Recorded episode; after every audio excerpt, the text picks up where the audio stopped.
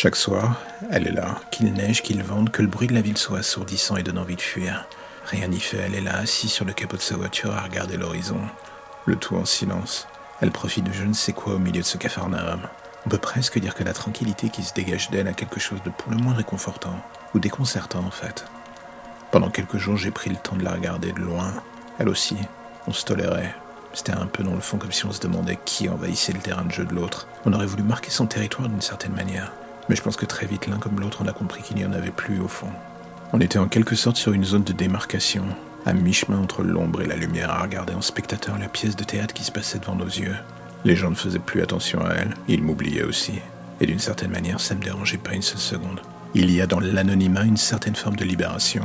Je vais partout, je me balade, je me faufile, on me voit, on m'oublie, on me tolère. Un peu comme elle, d'une certaine manière. Il paraît que la plupart du temps, ce sont les humains qui nous choisissent. Je me suis toujours dit que c'était une connerie dans le fond.